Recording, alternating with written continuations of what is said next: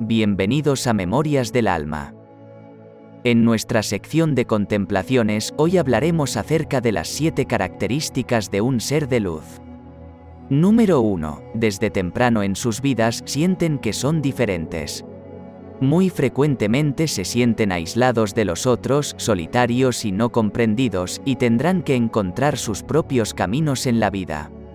Número 2. Tienen problemas para sentirse cómodos dentro de los trabajos tradicionales y o estructuras organizativas.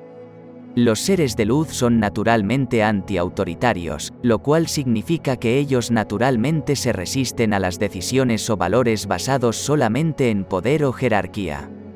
Este rasgo está presente incluso si parecen tímidos y vergonzosos. Esto está conectado a la verdadera esencia de su misión aquí en la Tierra. Número 3. Los seres de luz se sienten atraídos a ayudar a las personas, ya sea como terapeuta o como maestro. Ellos pueden ser psicólogos, sanadores, guías, voluntarios, etc. Incluso si su profesión no está directamente relacionada con ayudar a personas, sus intenciones de contribuir al más alto bienestar de la humanidad están claramente presentes. Número 4. Su visión de la vida está matizada por un sentido espiritual de cómo todas las cosas están relacionadas unas con otras. Ellos consciente o inconscientemente llevan memorias dentro de esferas de luz no terrestres, pueden ocasionalmente sentir añoranza por estas esferas cósmicas y sentirse como un extraño en la Tierra.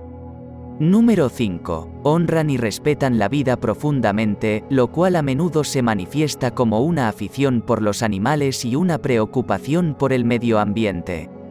La destrucción de partes del reino animal o vegetal en la tierra por los actos del hombre evoca en ellos profundos sentimientos de pérdida y aflicción. Número 6. Son bondadosos, sensibles y empáticos pueden sentirse incómodos al enfrentarse con un comportamiento agresivo. Número 7. Pueden ser distraídos, ingenuos o profundamente idealistas y fácilmente captan sentimientos y humores negativos o positivos de las personas que los rodean. Esto les permite distinguir entre sus propios sentimientos y los de los demás, necesitan momentos de soledad para tocar base con ellos mismos y con la Madre Tierra, siempre en armonía con la conciencia universal de Dios.